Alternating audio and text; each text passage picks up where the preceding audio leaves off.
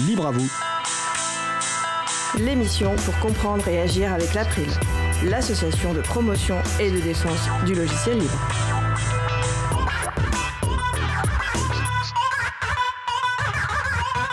Bonjour à toutes, bonjour à tous. Ça ne vous aura pas échappé, on parle beaucoup d'élections en ce moment. On entend aussi souvent parler de vote électronique. Une bonne idée? Pas si sûr. Ce sera le sujet principal de l'émission du jour. Avec également au programme la chronique de Jean-Christophe Becquet sur le bateau des humeurs et également au début d'émission la chronique d'Antanac sur la sobriété numérique. Soyez les bienvenus pour cette nouvelle édition de Libre à vous, l'émission qui vous raconte les libertés informatiques, proposée par l'April, l'association de promotion et de défense du logiciel libre. Le site web de l'émission, c'est libreavou.org. Vous pouvez y trouver une page consacrée à l'émission du jour avec tous les liens et références utiles et également les moyens de nous contacter. N'hésitez pas à nous faire des retours, nous poser toutes questions. Nous sommes mardi 12 avril 2022, nous diffusons en direct, mais vous écoutez peut-être une rediffusion ou un podcast. Derrière mon micro, je suis Frédéric Couchet, le délégué général de l'April. De l'autre côté de la vitre, elle va réaliser l'émission avec précision, c'est ma collègue Isabelle Laveni. Bonjour Isa. Euh, bonjour, on va voir ça, hein Bonne émission. On a confiance. Nous vous souhaitons une excellente écoute. Cause commune, la voix des possibles, 93.1 FM et en DAB+, en Ile-de-France. Partout dans le monde sur causecommune.fm et sur l'appli Cause Commune. Pour participer à notre conversation, causecommune.fm, bouton de chat, salon libre à vous. Que libérer d'autre que du logiciel La chronique d'Antanac. Isabelle Carrère et d'autres personnes actives de l'association Antanac se proposent de partager des situations très concrètes et ou des pensées mises en acte et en pratique au sein du collectif. Le reconditionnement, la baisse des déchets, l'entraide sur les logiciels libres, l'appropriation du numérique par tous et toutes. Bonjour Isabelle. Bonjour. Le thème du jour, la sobriété numérique. Absolument. Merci Fred. Bonjour Isa. Euh, voilà, je suis contente d'être ici avec vous à l'April pour cette euh, chronique du mois d'avril. On a déjà parlé ici de ce que le, numérique au sens large avait ajouté dans la précarisation des personnes, de combien, dans plusieurs situations, il participait à, à l'isolement de celles-ci et était pour beaucoup une barrière, voire un empêchement, alors même qu'il était censé être un outil de liberté et d'émancipation. Mais l'émancipation ne vient pas avec euh, l'accaparement par des multinationales pour leur seul profit. L'émancipation ne fait pas bon ménage avec l'accumulation des données personnelles et de commerce fait avec elle. Euh, l'émancipation, on le voit tous les jours, n'est pas non plus synonyme de déversement d'opinions qui en viennent à remplacer les idées. Et la liberté elle-même, on ne peut pas vraiment la véhiculer, liberté des savoirs, des pratiques, des échanges, de pensées et d'idées, si elle se confronte en permanence à des surveillances de masse. Et bien sûr pas non plus si les gros acteurs du numérique dans ce monde très américanisé jouent avec leurs algorithmes, à moins d'ailleurs que ce ne soit maintenant les algorithmes qui ne jouent, qui se jouent d'eux. En tout cas, la toute première des libertés, euh, c'est évidemment ici qu'on peut le dire et le répéter, et tant mieux, euh, devrait être, devrait pouvoir être encore, d'utiliser ou pas telle ou telle partie du numérique, tel ou tel outil, tel ou tel logiciel, telle ou telle application. On a dit ici les entraves à un fonctionnement réellement respectueux des personnes et des collectifs. Par exemple, de ce côté-ci du monde occidental, le service public démantelé depuis des décennies et les entraves à la liberté de faire continuent avec des objets tels que l'espace santé, on en a parlé je crois le mois dernier, et ou euh, les e-photos que je viens de découvrir, je n'avais pas compris que c'était petit à petit un machin qui devenait également obligatoire pour les pièces d'identité, pour les papiers de circulation des mineurs étrangers, etc. Ailleurs, ce sont d'autres utilisations forcées qui sont à l'œuvre pour continuer d'exister, d'être reconnues, et aussi l'obligation pour certains actes ou activités, l'obligation d'utiliser des outils propriétaires. Alors, toutes ces injonctions de toute nature, qu'elles soient administratives, juridiques ou sociales, dans les modes de relations qui sont promus un peu partout et encore plus avec euh, la gestion de, de, la crise dite sanitaire, est-ce que l'on n'est pas, en les acceptant, en train de participer à la construction d'un monde humain obligatoirement connecté? Et je vais y arriver à mon sujet de la sobriété numérique, parce que j'entends ici ou là, même d'ailleurs dans des discours de programmes de partis, on en parlait tout à l'heure, je pense qu'il y a quelques partis qui ont dit des choses là-dessus sur le numérique, notamment la France Insoumise, mais pas simplement, pas que elle. Mais en tout cas, ils proposaient que le numérique euh, soit reconnu comme étant un bien commun. Il disait un bien commun au même titre que l'eau, l'air, le logement, etc. Eh bien, est-ce que c'est vraiment ça qu'on veut? Est-ce que vraiment on veut que le numérique nous soit radicalement aussi nécessaire que de l'eau, qu'il devienne objet de toute la place? Je voulais ici remettre en cause cette idée, l'interroger en tout cas, parce que l'informatique, le numérique, est-il un bien? Est-ce que c'est un bien commun, réellement à partager partout dans le monde de la même manière? Et que donc on devrait encore plus pousser à son utilisation? Et qu'on devrait augmenter toujours plus les fonctionnalités connectées pour pouvoir vivre? Est-ce que c'est vraiment indispensable? Alors, je ne sais pas ce que vous en pensez, vous, auditoris, notamment de l'émission Libre à vous ici, mais moi, plus j'y réfléchis, plus je me dis que ce qui est indispensable serait au contraire une sobriété numérique, parce que pour moi, la question des biens communs, c'est vraiment ailleurs. Qu'est-ce que ça serait une sobriété numérique? Eh bien, par exemple, de revenir sur la surconsommation, consommation de matériel, mais aussi d'octets transportés, de revenir, de réfléchir sur la pollution induite par le numérique, à l'heure où tous et toutes se prévalent d'une soi-disant écologie, de réformer les centres, de réformer les centres de stockage et d'hébergement qui sont désormais dans un gigantisme assez idiot finalement et qui participent à l'artificialisation des sols, y compris des sols marins de réfléchir à une éco-construction des matériels, de la pousser, la forcer en boycottant tout appareil qui ne serait pas inventé et construit ainsi, de se pencher sur la conformité des équipements informatiques, matériels et logiciels avec les réels besoins ou utilités pour les gens. Encore une fois, revenons à des choses réellement utiles et nécessaires. Et bien aussi revisiter l'éducation au numérique dans les écoles, mais même avant, même avant l'école. Et à ce dernier sujet, je voulais vous parler. Alors, je ne sais pas, peut-être que quelqu'un, quelqu'une l'a déjà fait ici au sein de l'April. Tant pis, pardon, je, je radoterai si c'est le cas, je répète. Mais il y a un collectif qui s'est constitué en 2020, le collectif Attention. Antanac va y adhérer d'ailleurs, euh, pour, euh, pour penser ensemble, agir contre la surexposition aux écrans et la captation organisée.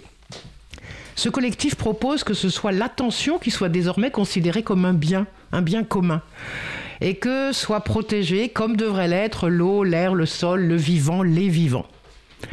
Alors, bon, je ne sais pas si ça va marcher et si l'attention va être pour tout le monde considérée comme un bien commun, mais en tout cas, je trouve l'idée tout à fait intéressante et au-delà de cette reconnaissance du respect de l'attention dans tous les sens du terme, hein, il faut comprendre l'attention à, euh, arriver à se concentrer sur quelque chose, mais aussi l'attention qu'on porte à l'autre, à quelqu'un pour de vrai, et pas juste en passant entre deux clics sur autre chose. Et donc, les structures membres du collectif ont émis des propositions répondant aux enjeux qu'elles ont identifiés comme majeurs. La dépendance aux écrans, bien sûr, qui est une figure du numérique, mais surtout un outil de captation du regard, captation des émotions, captation des relations. Et cette dépendance, on voit bien, on le sait, pose des soucis énormes, sanitaires, éducatifs, politiques, écologiques.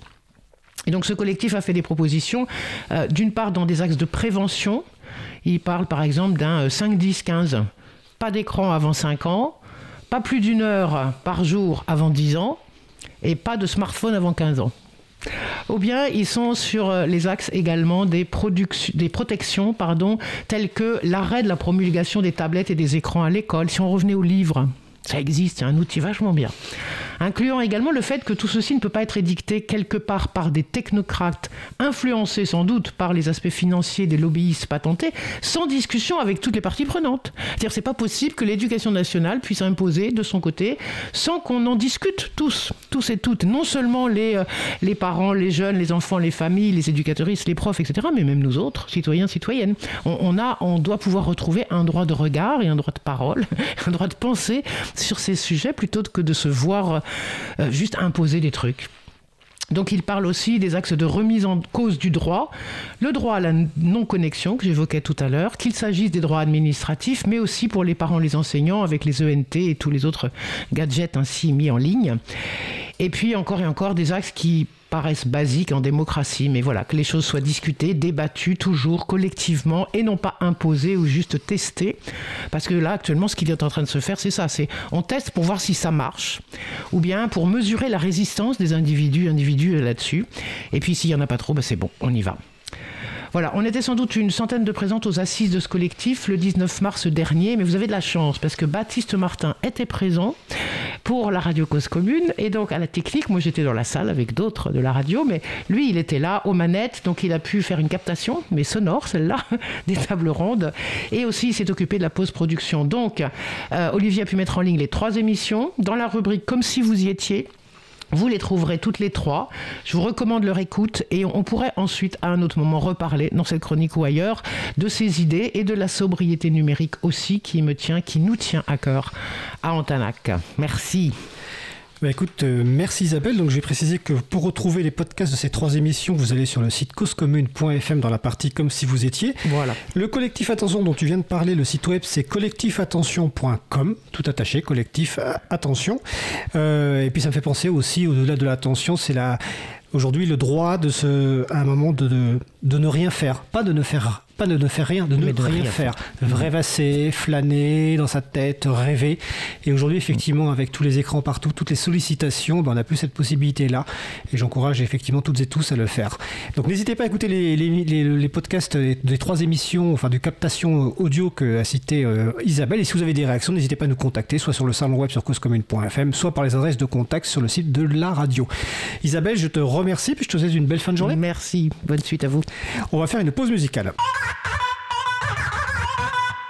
Après la pause musicale, nous parlerons de vote électronique. Ce sera la rediffusion d'un sujet long déjà diffusé en janvier 2022, mais l'actualité euh, fait que c'est encore euh, bah, des élections fait que c'est encore pertinent. En attendant, nous allons écouter un artiste malheureusement décédé il y a quelques années et que nous regrettons. Nous allons écouter Women's Sauce par Cyber SDF. On se retrouve dans environ 3 minutes. Belle journée à l'écoute de Cause Commune, la voix des possibles. Cause commune 93.1.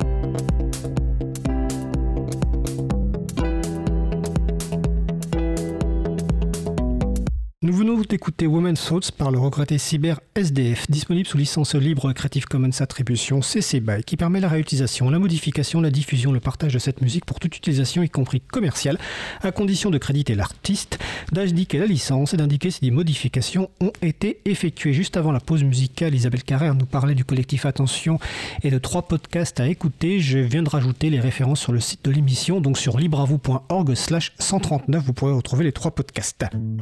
Retrouvez toutes les musiques diffusées au cours des émissions sur causecommune.fm et sur libreavoue.org. Libre à vous, libre à vous, libre à vous. L'émission de l'April sur les libertés informatiques. Chaque mardi de 15h30 à 17h sur Radio Cause Commune, puis en podcast. Nous allons passer au sujet suivant.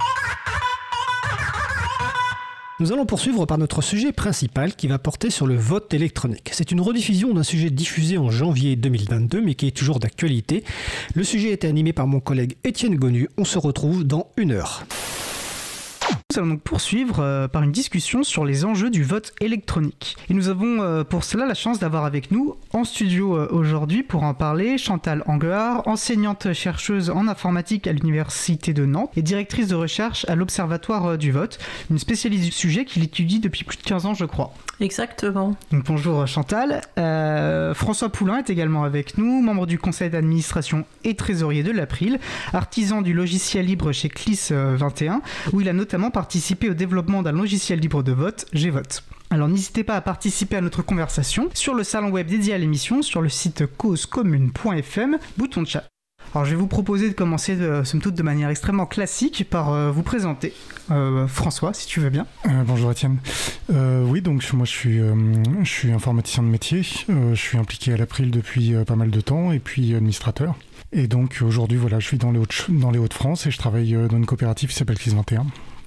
On fait de l'informatique généraliste, on est hébergeur en cœur de métier et puis on fait euh, uniquement du en logiciel libre et on fait euh, du un petit peu de développement, un petit peu de petit site web, etc.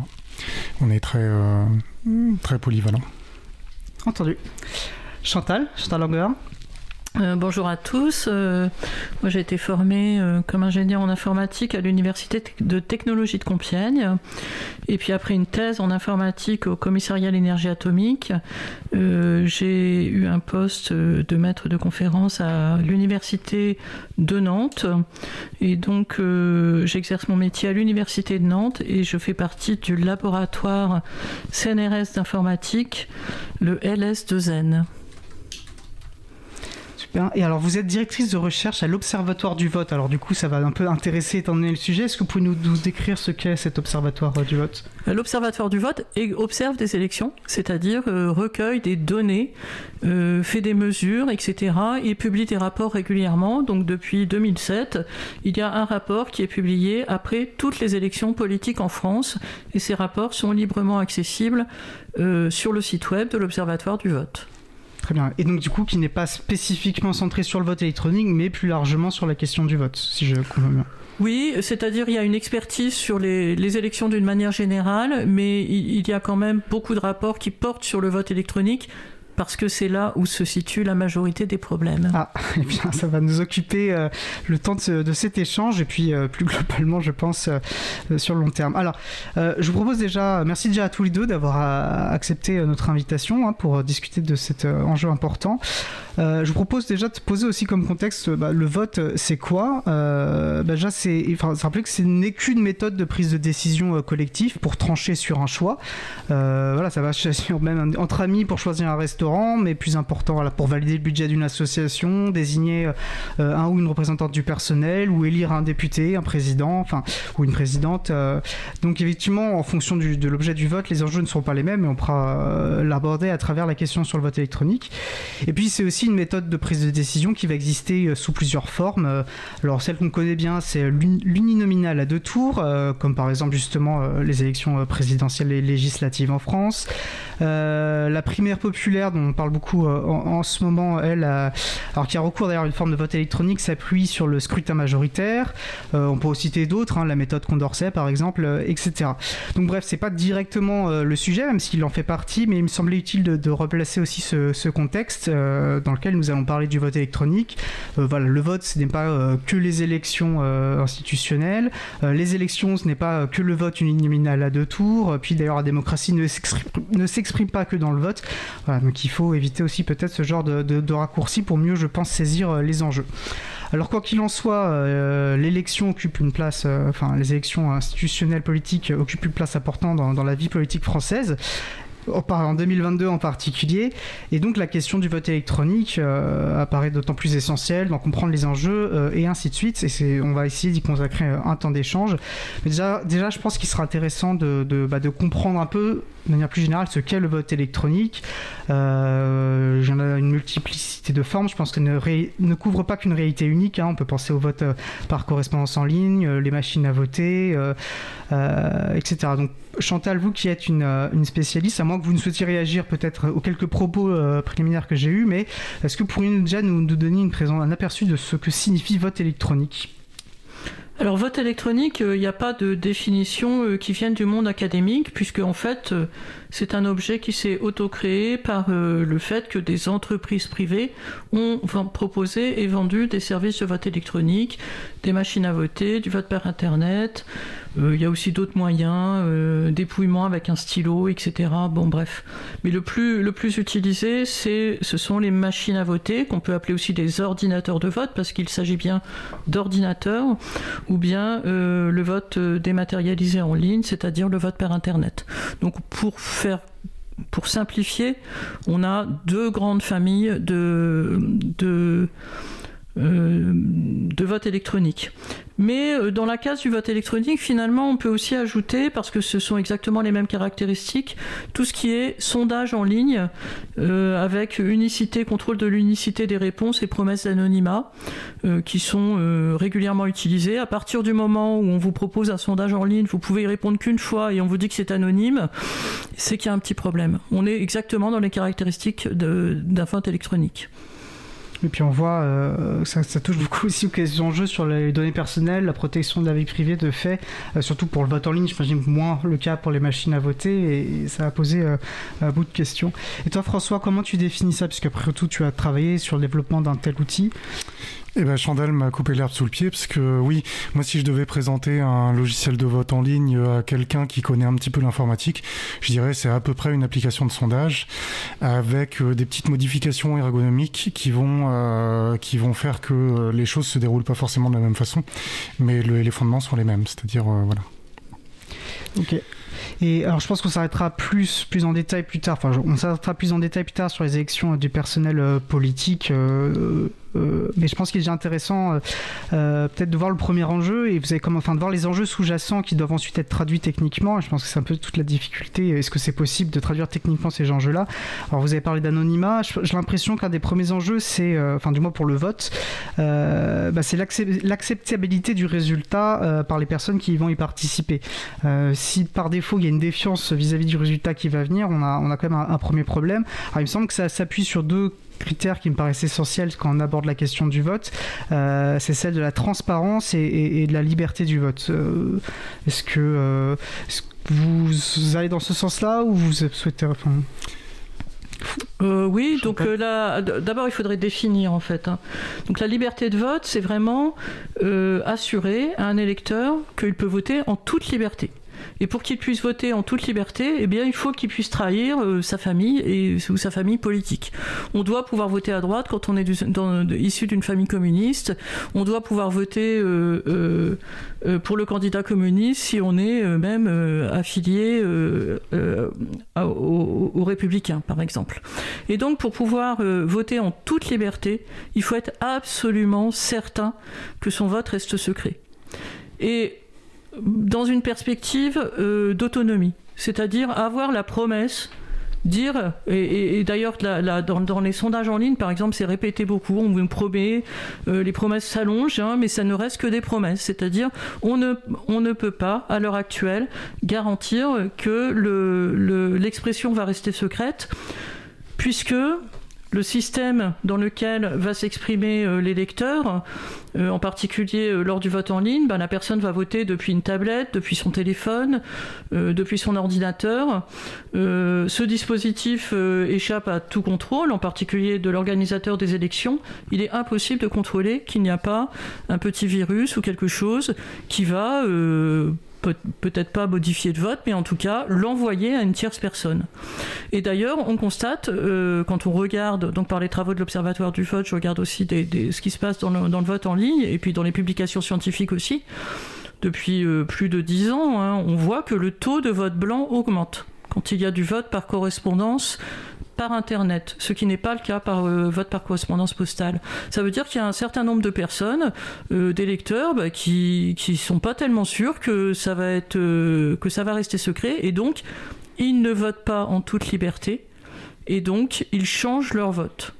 Donc ils votent blanc, ou peut-être peut aussi qu'ils votent pas pour le candidat de leur choix, mais en tout cas les taux de vote blanc augmentent c'est-à-dire double, triple, etc. Donc déjà, on a l'outil choisi influe sur euh, finalement euh, le vote en lui-même et donc finalement aussi sur le résultat que va produire ce... Bah, l'outil, à partir du moment où l'expression du vote est dématérialisée, ça veut dire que la personne qui vote, elle vote en faisant un geste pour appuyer sur un bouton, par exemple. Ce geste, il est transformé, euh, il donne une petite impulsion électrique. Cette impulsion électrique, elle est transformée en un codage informatique.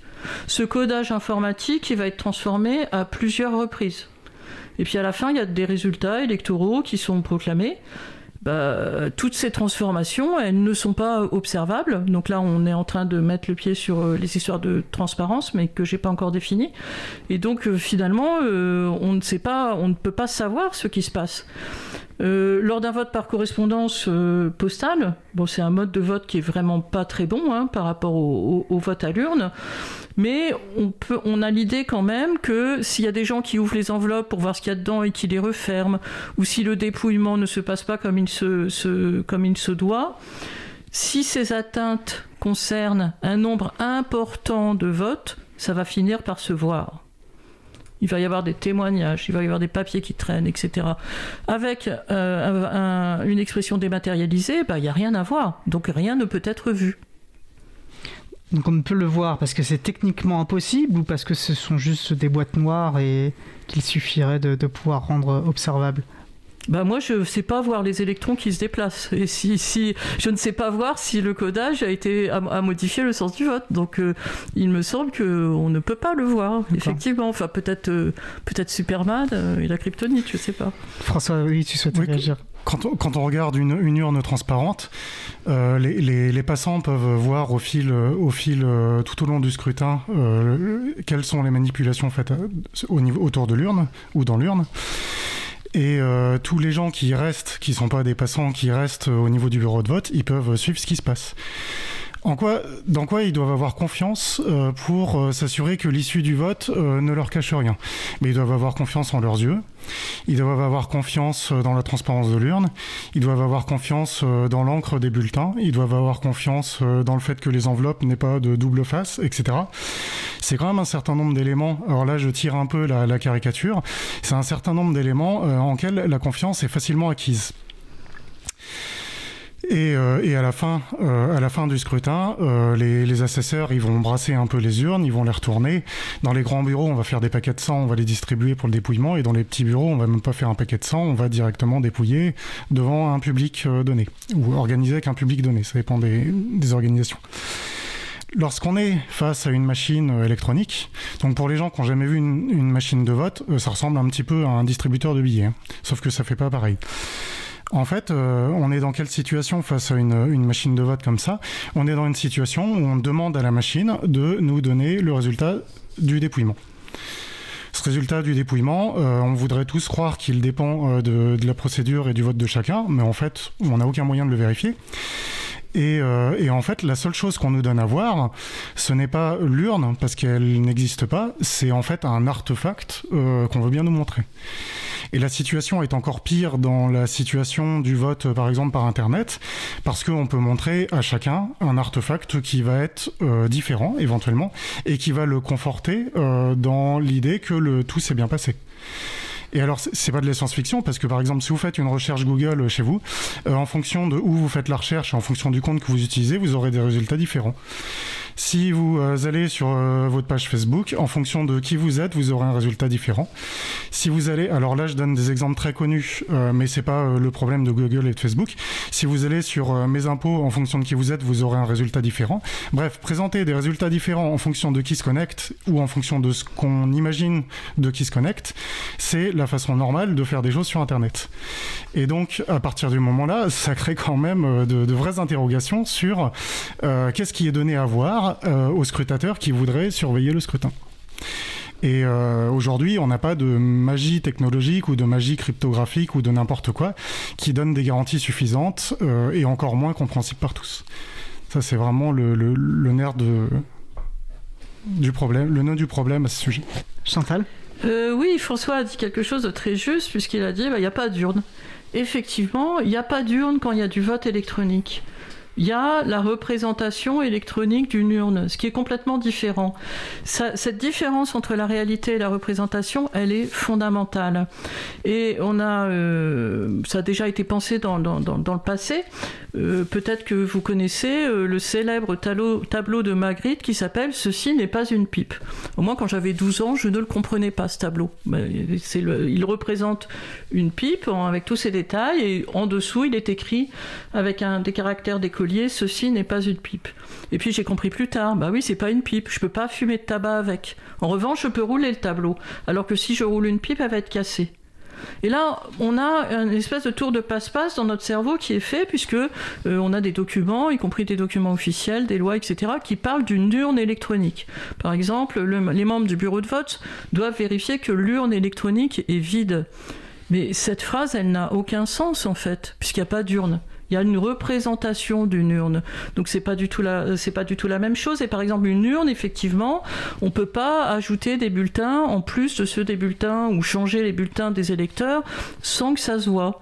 Alors que par l'électronique, plus, comment dire, euh, tous, les, tous les votes, toutes les expressions des votes sont transformées à plusieurs reprises sans que quiconque puisse s'assurer qu'à la fin ça retombe sur ses pieds.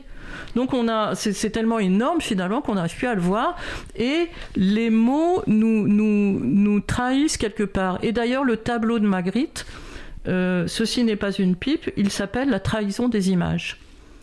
Et on, voilà, les, artistes sont forts quand même pour nous faire comprendre des choses. Donc on peut entendre cette leçon de Magritte. La représentation d'une urne électronique n'a absolument pas les propriétés d'une urne électronique, puisque ce qui est dedans peut être modifié sans qu'on le. Euh, une définition d'une urne, une vraie urne, bah, on peut la lire dans le dictionnaire. hein, C'est une boîte dans laquelle il y a une seule ouverture. Mais euh, on n'a pas du tout ça avec ce qui est appelé urne électronique. Donc du coup, si j'essaie moi de mettre des, mots de non-informaticien pour bien comprendre, et elle me semble important, parce que vous l'avez dit d'ailleurs, cette question de la représentation, effectivement, une urne va contenir un certain nombre unique euh, de votes, alors qu'une machine, un ordinateur va nous transmettre, va stocker une information. Donc l'information, ça peut être il n'y a pas de vote. Elle va ensuite, des informations vont passer et elle va non pas contenir des votes, mais simplement une information sur un nombre qui y aurait dedans, sur qu'est-ce que qu'est-ce serait le résultat mais à l'intérieur, enfin, il n'y a pas d'intérieur. Finalement, elle ne fait que reproduire une information qui peut être il y a X votes pour X personnes, mais ce n'est pas, euh, voilà, on peut pas effectivement, euh, il n'y a pas de vote physique, il n'y a pas de vote quantifiable réellement. On n'a pas du tout les garanties qu'apporte l'objet physique urne, et on a la même chose sur le bulletin. Par exemple, un bulletin, mais François l'a très bien dit, les bulletins qui sont comptés le soir lors du dépouillement, ce sont les mêmes, exactement les mêmes, qui ont été mis par les électeurs dans leur enveloppe et ensuite dans, le, dans, le, dans, dans, dans une vraie urne. Bah, avec le vote électronique, ils ont juste fait un geste qui a été transformé, retransformé, encore retransformé. Donc tout cela, alors à, la fin, on peut dire aux électeurs, bah, soyez confiants, euh, c'est bien votre vote euh, qui est euh, arrivé chez nous et on va bien le compter. Mais quelque part, on a une infantilisation finalement des électeurs. Les électeurs qui, sont en position de contrôler la régularité des élections lorsqu'il y a des vrais bulletins, des urnes, etc., qui peuvent voir les atteintes, qui peuvent les dénoncer, qui peuvent les compter, qui peuvent en apporter témoignage, eh bien là, ils ne peuvent que acquiescer, puisque finalement, toutes ces transformations qui sont euh, générales, tout est transformé tout le temps, elles ne peuvent pas être observées. Et donc, il est impossible de s'en plaindre. En fait, par la technicité, on est dépossédé finalement euh, de cet outil de décision euh, collective. Parce que, moi, j'ai pas de formation, mais sans formation, je peux lire. Enfin, bah, appris à lire. voilà, mais j'ai cette formation-là qu'a la majorité de la population de savoir lire. Donc je peux lire, je peux comprendre une enveloppe qui tombe dans une urne, qui en sort. Je peux comprendre ces mécanismes-là. Effectivement, moi, ça va m'échapper, euh, ça va m'échapper euh, d'un point de vue informatique. Alors par contre, du coup, on a l'impression dans ce que tu pouvais décrire, François, que euh, il ne s'agirait que de, d'envisager des, des, questions de fraude. il y a forcément des risques de fraude, mais de ce que je comprends, et notamment sur cette idée que l'information se transforme en électron et qu'on ne peut pas l'observer, c'est qu'on peut aussi tout simplement imaginer des bugs, c'est-à-dire qu'on a rentré une information dans la machine, il s'est passé ce qui peut se passer au niveau des électrons, l'information est transformée sans que personne ne se rende compte. Donc on peut difficilement en plus, euh, j'imagine, quantifier quel résultat ça peut avoir. Et en fait, juste sur ce critère-là, il y a, je pense que ça me semble poser un problème euh, fondamental. Alors Chantal ça sera plus experte que moi pour euh, là-dessus, mais il me semble qu'il y a des, des taux d'erreur plus élevés, qui ont été mesurés plus élevés sur des machines de vote que sur des, des bureaux euh, classiques en urne papier. Euh, mais pour revenir euh, un petit peu au tout début de, ce que tu disais sur présenter le vote et tout, moi je vois, bon, je, je suis pas expert du sujet, mais je vois un peu deux, euh, fonctions essentielles qu'on a autour du vote. On a d'un côté le côté agrégé des préférences, c'est-à-dire on a un groupe de personnes qui s'expriment et on veut essayer de voir comment on peut obtenir une expression commune de ce groupe à partir des expressions individuelles. Donc ça c'est de l'agrégation de préférences. Et la, deuxième chose qui est, qui est très importante, on va dire, surtout dans les élections euh, type euh, à scrutin nationaux, c'est la légitimation en fait de la, de la décision qui émerge de ce groupe. Et à partir du moment où on a une légitimation qui est forte et qui donne beaucoup de pouvoir euh, à la décision ou à la personne qui, qui est élue, en, l'occurrence pour, pour ce dont on parle, eh bien le, fait que ça engendre ce, pouvoir, ça fait que les, on s'intéresse forcément aux questions de, de fraude parce que les, la tentation est grande. Et, euh, et, dans, le, dans le monde du vote électronique, on peut imaginer euh, beaucoup, beaucoup, beaucoup plus euh, de possibilités, bah, bien sûr d'erreurs, mais aussi de possibilités de fraude, bien, bien au-delà de ce qu'on connaît déjà avec le vote physique, qui n'est pas dénué de défauts. Hein. Et Chantal, oui, il me semble justement vous parliez d'observateur du vote, et donc vous, vous avez pu, euh, depuis cette instance, euh, observer un petit peu euh, bah, l'usage de ces machines à voter, notamment, parce que, je, pense que c'est plutôt sur les machines à voter que la question s'est posée, les résultats que ça a pu produire, notamment en termes de faux positifs. Alors, c'est-à-dire qu'avec les, les, ordinateurs de vote, on peut faire des mesures qu'on peut plus faire avec le, le, vote par Internet, sinon je les ferai en vote par Internet. Mesurer, c'est formidable. Moi, je suis scientifique, avec des mesures, la vie, une mesure précise vaut l'avis de 1000 experts. Donc il ne faut pas oublier ça. Donc moi, je voilà, j'ai mesuré, j'ai regardé euh, les différences entre les nombres d'émargements et les nombres de votes théoriquement, donc dans les bureaux de vote classiques, euh, donc il y a un million de, personnes en France qui votent sur des ordinateurs de vote depuis euh, une vingtaine d'années pour certains. Euh, il y a beaucoup d'auditeurs qui le savent probablement pas. donc théoriquement, dans les bureaux de vote, ça devrait tomber juste. On devrait avoir le même nombre de votes que le nombre de signatures sur la liste d'émargement. En fait, il y a des fois des petites erreurs. Quelqu'un qui oublie de signer, quelqu'un qui arrive à mettre deux, bulletins dans l'urne, hein, ça arrive aussi, c'est limité, mais ça arrive quand même. Bon, alors moi je recueille après euh, chaque élection avec mon équipe euh, des, résultats électoraux très détaillés dans euh, plusieurs centaines de communes en France, donc à peu près 60 communes où il y a des ordinateurs de vote et 300 communes où il y a du vote papier. Et comme ça j'ai des ensembles qui sont tout à fait comparables et représentatifs de données. Et ce que je vois, c'est que les différences entre les votes et émargements, qui sont petits, hein, ça va pas faire basculer les élections, mais ça peut se mesurer, donc on est de l'ordre de 1 pour 1000 votes, eh bien elles sont deux fois, trois fois, quatre fois, cinq fois plus importantes en moyenne euh, lorsqu'il y a utilisation d'un ordinateur de vote. Et ce qui est très intéressant, c'est qu'on est, euh, à titre expérimental, quasiment dans un monde clos on a un bureau de vote, euh, donc on a euh, voilà des assesseurs, normalement une urne, des bulletins, des électeurs qui passent. Et là, on a juste, on a retiré l'isoloir, on a retiré euh, l'urne, on a retiré des bulletins et à la place, on a mis un ordinateur. Et tout le reste est resté pareil. C'est-à-dire les gens ils signent sur un registre des émargements, etc. Et on voit que voilà, l'introduction de cet ordinateur, eh bien, ça produit des désordres et ça produit en tout cas une baisse de précision. Alors maintenant, d'où ça vient? Eh bien, on ne peut pas le savoir puisqu'on ne peut pas observer ce qui se passe dans la transformation des informations au sein de l'ordinateur qui recueille les intentions de vote des électeurs. Donc ceci est très, très interrogeant. Et puis effectivement, il y a euh, d'une manière générale euh, une forte pression quant à la fraude sur les élections. Donc là, je reviens un peu sur le vote par Internet.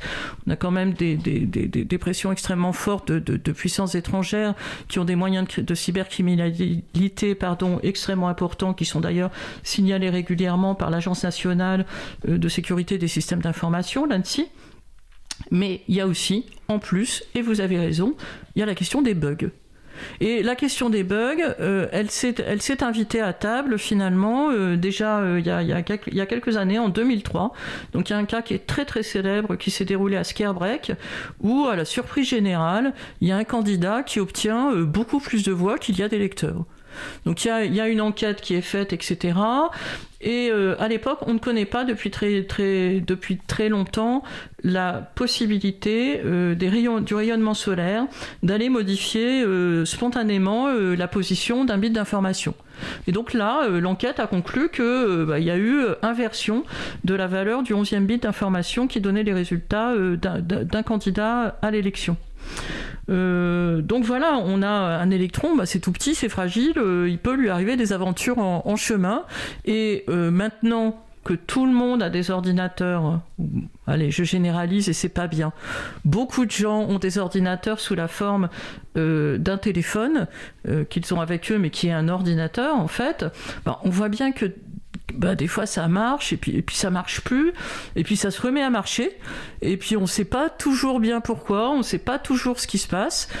Alors, ces problèmes de, de, bugs dus à des rayonnements euh, euh, euh, solaires, par exemple, sont en plus accrus avec la miniaturisation des, des, composants électroniques. Donc, c'est un vrai problème qui est très, très pris au sérieux. C'est-à-dire, en, en, aéronautique, par exemple, dans, les, dans les avions, il y a des paires comme ça de process qui se mettent en panne au fur et à mesure jamais elles ne donnent pas le bon résultat. Il y a jusqu'à 8 ou 10 ordinateurs pour une seule tâche sur les Airbus, par exemple. Donc, il y en a deux qui donnent pas le même résultat, ils se mettent en panne, il y en a deux autres qui prennent le relais, et pendant que les relais sont pris, ça permet aux ordinateurs qui ont été euh, euh, peut-être détectés en panne de rebooter ça leur permet d'avoir le temps de redémarrer. Et donc sur les Airbus, il y a jusqu'à 10 paires hein, qui prennent un relais. Parce que comme les avions volent en hauteur, bah, effectivement, il y a plus d'erreurs. Il y, a, plus de rayonnement. Donc voilà, je suis parti un petit peu loin, mais c'est bien de voyager aussi. Euh, quand, on, quand on compare euh, euh, l'information portée par des électrons avec un, bulletin en papier, bah, le bulletin en papier, si jamais il était détruit, bah, on verrait qu'il a été détruit, par exemple. C'est pertinent, mais je pense que ça permet euh, juste de, de, lever ce qui me semble un, point essentiel, qu'en fait rejoint euh, ce que François évoquait sur la confiance. Il y a des risques il y a des questions de confiance. La question, c'est euh, quel niveau de risque on est prêt à accepter, pourquoi faire, quelle confiance on est capable de déléguer, mais sur quelle base. Euh, ce qui fait qu'il y a peut-être des situations euh, où des outils de vote vont pouvoir s'avérer intéressants. Sinon, j'imagine que CLIS 21 n'en aurait pas développé, par exemple. la question, ça va être de savoir comment on intègre ces risques et comment on développe la confiance. on pourra peut-être revenir sur ces points après. Je vous propose qu'on se fasse une courte pause musicale pour s'aérer un peu l'esprit. nous allons donc écouter euh, Dreamer par euh, Johnny Grims. On se retrouve dans environ deux minutes. Je vous souhaite une belle journée à l'écoute de Cause Commune, la voix des possibles. Cause Commune 93.1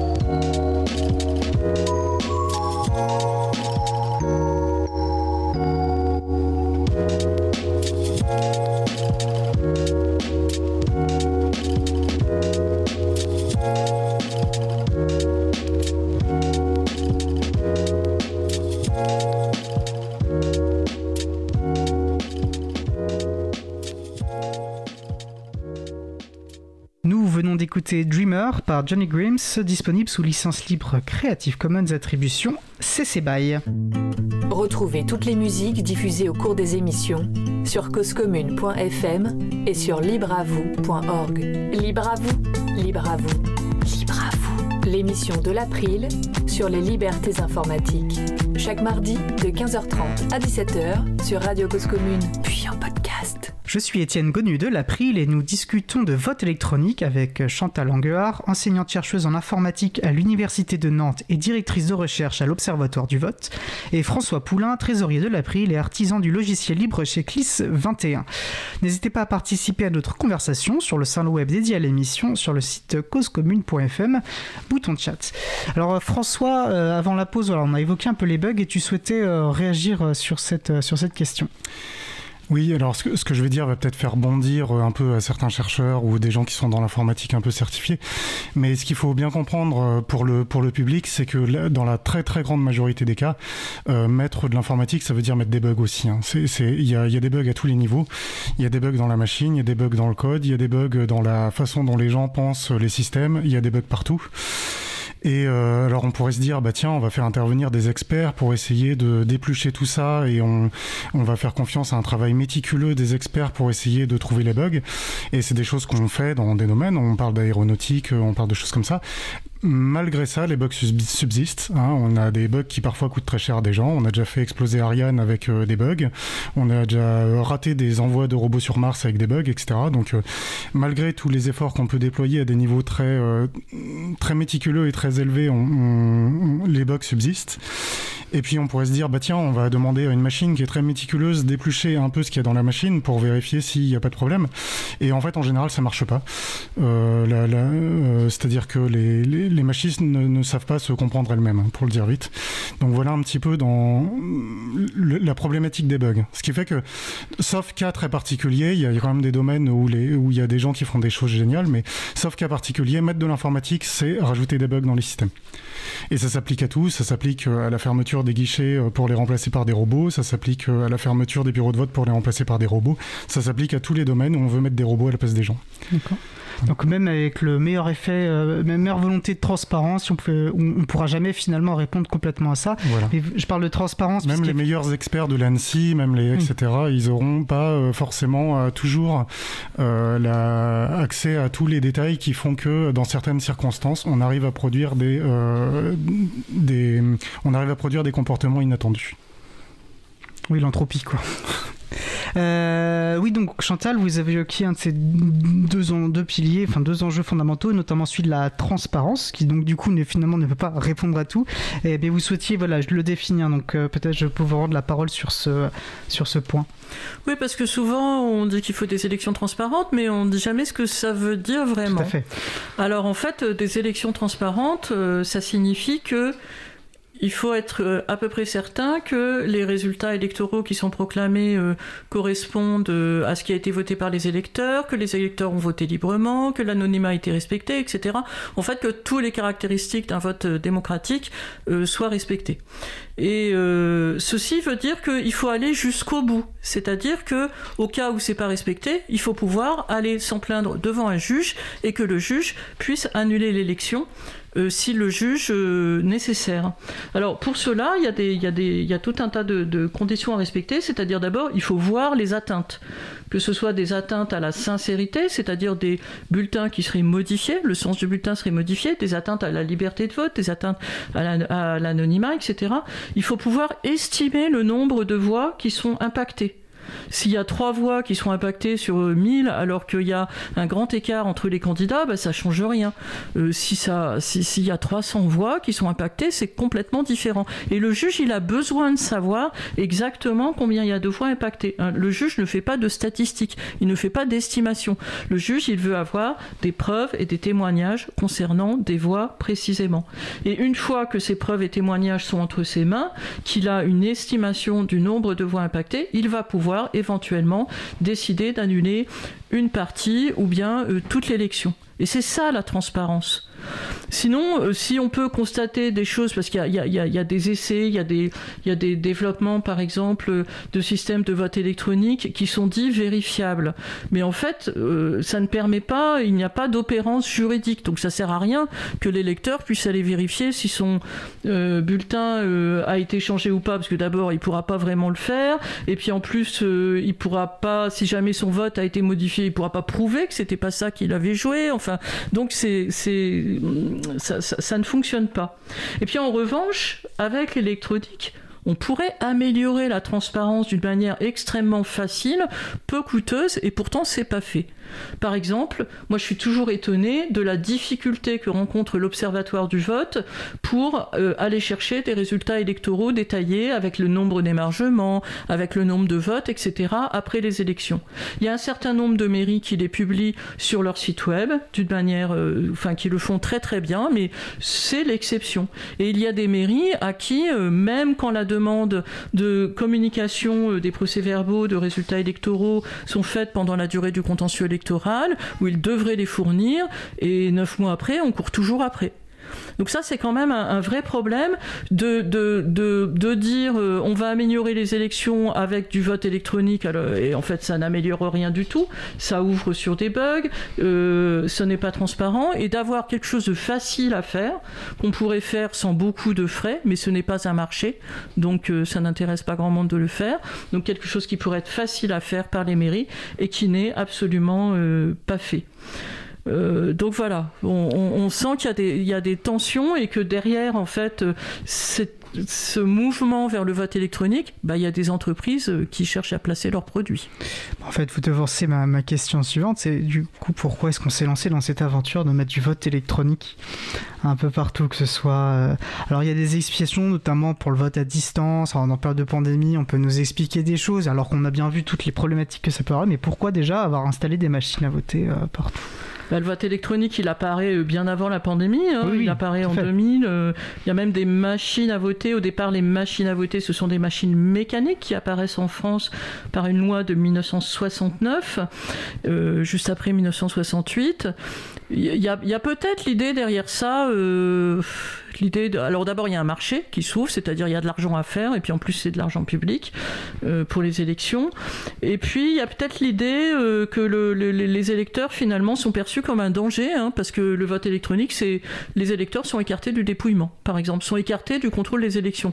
Or bah, quand on regarde quels sont les cas de fraude, c'est pas les électeurs généralement qui fraudent, ce sont plutôt les candidats ou bien les, amis des candidats. Donc on, a, on a une espèce de défiance comme ça.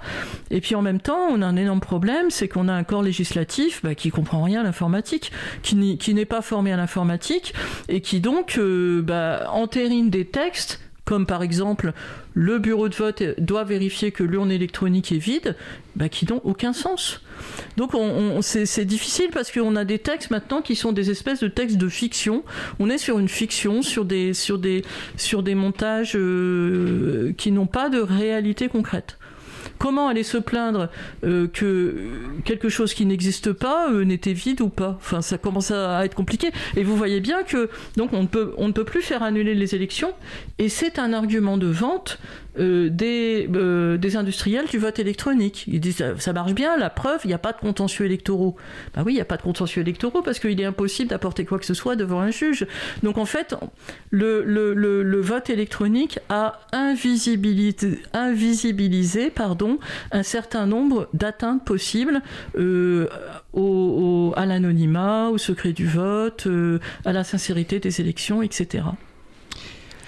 Et, je suis, et en fait, ça m'évoque ce que François évoquait sur la, ce qui est censé être l'intérêt du vote, qui est de créer de la légitimité, et de la légitimation dans, dans, les projets politiques. Et là, on voit justement mm. comment ça se heurte aussi à ça, parce qu'on on infantilise, en fait, pour reprendre votre terme, les électeurs et les électrices, et les citoyens et les citoyennes, qui sont finalement dépossédés de ce qui est déjà censé, et c'est discutable, être leur expression politique unique. Et euh, voilà, donc mais François, tu souhaitais réagir? Oui, moi, moi j'ai fait, fait mes études à Brest au début des années 2000, commune qui a très tôt... Euh, adopté en fait le, vote, les machines de vote.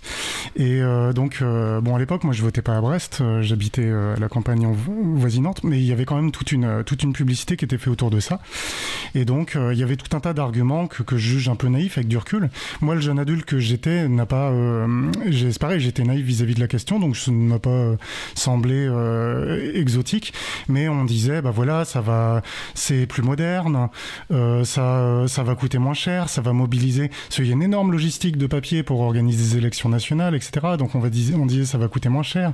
On peut penser aussi, il y a souvent l'argument écologique qui est apporté. Hein. on supprime le papier, donc c'est donc c'est écologique parce que tout le monde sait que le papier pollue. Euh, il y avait euh, aussi la question qui demeure pas mal c'est la question de la rapidité des, résultats. Parce qu'on est dans une société qui veut, euh, qui veut de l'immanence, qui, veut que tout aille vite. Et donc, on ne tolère pas qu'on s'accorde une heure pour euh, savoir euh, qui sera le prochain président de la République pendant 7 ans ou pendant 5 ans. Donc voilà. Et en fait, ce qui est, ce qui est un peu impressionnant sur ce sujet-là, mais c'est malheureusement c'est pas un sujet, euh, c'est pas unique euh, dans au niveau des débats législatifs et au niveau des débats publics, c'est que la plupart des arguments qui peuvent être euh, de bonne foi sont assez rapidement battus en brèche par l'examen. C'est-à-dire que quand on demande à des gens euh, qui n'ont pas d'intérêt à euh, déployer des machines hein, de vote, et quand on leur demande ce qu'ils en pensent, euh, donc on peut prendre des chercheurs, on peut prendre des citoyens, on peut prendre tout un tas de, de personnes qui vont s'intéresser au sujet et regarder de près, ils disent ça n'a aucun intérêt. Euh, ou alors vraiment tellement à la marge que les risques sont bien trop grands. Et malgré ça, euh, la, plupart des, la plupart des endroits où euh, il y a des élus qui ont voulu imposer des machines de vote, bah, ils ont continué à imposer leur point de vue. Donc ça a été le cas, c'était le cas, je pense à Brest, c'était le cas ici les Moulineaux, en, banlieue, en, banlieue de Paris. C'était le, c'était le cas dans, un certain nombre de villes, avec voilà des, des gens qui ont, maintenu le cap. Et puis sous le, sous les gouvernements de, de Sarkozy, hein, entre 2000 entre 2007 et 2012, il y a eu pas mal, pas mal de, à ma connaissance, de, de, comment dire, de, soutien euh, du ministère de l'Intérieur euh, sur ces questions-là. Oui, puis on sait qu'en politique, c'est pas toujours facile de se désavouer, puis on laisse ses habitudes se mettre en place, on questionne plus.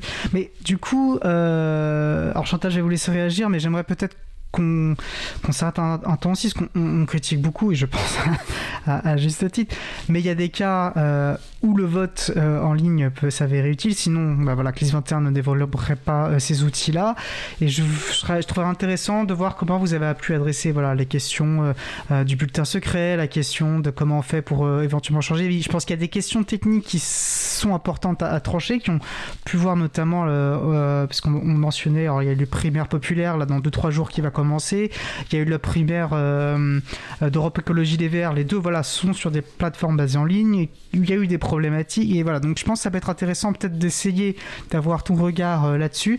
Mais je vais laisser euh, peut-être Chantal réagir si elle le souhaitait. Oui, euh, pour organiser des élections papier, effectivement, il faut mobiliser un certain nombre de savoir-faire, il faut mobiliser des gens, etc. Et j'ai le souvenir, euh, je ne le date pas, mais qu'il n'y a pas si longtemps, euh, le Parti socialiste avait organisé des grandes primaires papier. Et là, donc il y a un passage au vote électronique. Le premier parti politique à avoir fait des, des élections politiques internes par vote électronique, c'était le RPR ou UMP, enfin je sais plus à quelle époque euh, c'était exactement. Euh, c'est comme ça que M. Sarkozy euh, prend la tête du parti. Et on voit qu'ils sont jamais revenus au vote papier. C'est-à-dire qu'il y a une perte de compétences. On a privatisé cela et on ne sait plus faire en fait. On ne sait plus. Et puis en plus euh, derrière, il y a peut-être un discours disant ah là là, mais vous savez, c'est mieux de passer par vote électronique parce que ah, c'est tellement compliqué hein, le vote papier, etc. Et donc euh, il y a une perte de compétences et ça c'est grave. En particulier, euh, j'ai vu là du, du, vote électronique se mettre en place dans plus d'une vingtaine d'universités en France. Or, je le sais pour avoir tenu les bureaux de vote à de nombreuses reprises dans les universités, c'est souvent la première fois que les électeurs votent, que des étudiants votent, donc des jeunes électeurs. Et moi, je suis quand même gênée que dans une université, finalement, on leur enseigne par l'exemple euh, bah, qu'il ne faut surtout pas essayer de contrôler euh, ce qui se passe quand ils votent et de, nouveau de les infantiliser, c'est alors que les, étudiants sont tout à fait capables de, dépouiller un vote, etc. Et c'est leur premier, vote. C'est comme ça qu'ils apprenaient à voter beaucoup dans les universités et malheureusement, nous sommes en train de perdre cela. Et vu le mouvement qu'il y a eu dans les partis politiques et l'impossibilité de revenir en arrière, bah, j'ai bien peur que dans les universités, on se mette à suivre le même chemin. C'est-à-dire alors qu'on a tout à fait des compétences, etc. C'est un lourd travail pour les services. Alors on sent bien que du côté des services, bah, finalement, euh, ne pas avoir à les organiser, c'est probablement un soulagement et je le, je le, je le, je, je, je le, je le sens bien, ça, cela. Mais euh, cela ne me semble pas un bon enseignement à donner euh, aux jeunes qui deviennent des, des, des, potentiels électeurs. Et on sait que les électeurs, euh, enfin que les jeunes votent de moins en moins. Donc, au contraire, il faut euh, non pas euh, essayer de bâtir un, mur euh, pour se défier des électeurs, mais au contraire impliquer les électeurs dans l'organisation des élections, dans la campagne, dans le dépouillement, etc. C'est comme ça qu'on peut avoir une vie politique assez riche. Je pense que même plus globalement, on est dans une logique en ce moment, peut-être ancienne, on délègue à des experts un peu en permanence. Et je pense qu'au-delà même du vote, c'est tout l'enjeu, c'est de, réapprendre. Et, en fait, je pense que les universités sont un endroit extrêmement important pour ça, aux personnes, d'être euh, leur capacité à agir politiquement directement. Elles n'ont pas besoin d'experts pour agir à leur place, ou elles doivent pouvoir comprendre sur en quoi elles agissent. Donc ça va s'exprimer dans le vote, ou plutôt que de passer par... Enfin, euh, devoir comprendre le processus pour en faire partie. Il y a un processus, euh, là, dans ce cas-là, de vote. Si on appuie juste sur le bouton, qu'on fait ça à distance, on ne comprend pas ce qui se passe, on est un peu dépossédé de cet acte politique. Ben, on fait confiance à des gens qu'on connaît même pas. Oui, et, et puis là, vous, vous, parlez d'experts, mais sur le vote électronique, il faut bien comprendre que personne ne peut savoir si les votes ont été modifiés ou pas. Des gens qui se vendent comme experts. Voilà. Experts ou pas, hein. c'est pour tout le monde pareil. C'est-à-dire, il y a une impossibilité scientifique démontrée. Tout à fait, oui. Non, mais ils se vendent parce que c'est voilà, sur un marché, effectivement, que vous décriviez comme euh, intéressant beaucoup de monde. François, donc. Ouais, à, à, contrario, si on prend une urne euh, transparente, euh, elle est compréhensible par un enfant de 10-12 ans oui. sans problème. L'enfant ne va pas maîtriser euh, qu'est-ce qui fait les caractéristiques d'un vote euh, bien réglé, mais il va bien comprendre que euh, ce qui s'est passé laisse sous-entendre que uniquement certains bulletins ont été. Enfin, que les bulletins comptés correspondent aux bulletins qui ont été mis tout au long de la journée. Voilà. Donc oui, je te, questionnais donc euh, parce qu'il y a des situations, l'April par exemple, euh, pour euh, la désignation de son conseil d'administration, recours mmh. du vote en ligne. Donc là, c'est comme on disait, on, on, choisit en fonction des enjeux. Donc il y a des enjeux au niveau de l'Assemblée générale d'une association ne sont évidemment pas les mêmes. donc il y a des situations, le recours à des logiciels de vote voilà, dans notre cas de logiciel euh, donc à distance, enfin par correspondance sur internet, euh, fait sens. Du moins, c'est pour ça que CLIS21 en développe. Puisque l'April en fait a développé euh, la prise de conscience et la critique euh, de, euh, des machines de vote au moment où c'est apparu, je dirais entre 2000 et 2007 enfin au moment où ça s'est ça ça s'est vraiment mis en place en France euh, parce que ça, ça, ça a pu apparaître avant. Mais euh, mais euh, et donc il y a une position qui, est, qui a émergé. Alors je me rappelle plus bien. Je pense qu'elle a émergé entre 2005 et 2007 sur euh, donc sur le, les machines de vote et sur le vote électronique en France et où effectivement euh, on considère que euh, pour des scrutins, on va dire d'envergure nationale, c'est une très mauvaise idée pour, pour tous les sujets, euh, enfin pour toutes les raisons dont on discute depuis le début de l'émission. Mais néanmoins, euh, l'April, c'est aussi une association qui, à cette même période, euh, a pris une envergure, on va dire, nationale, voire internationale, avec des membres répartis euh, maintenant sur quasiment tous les continents.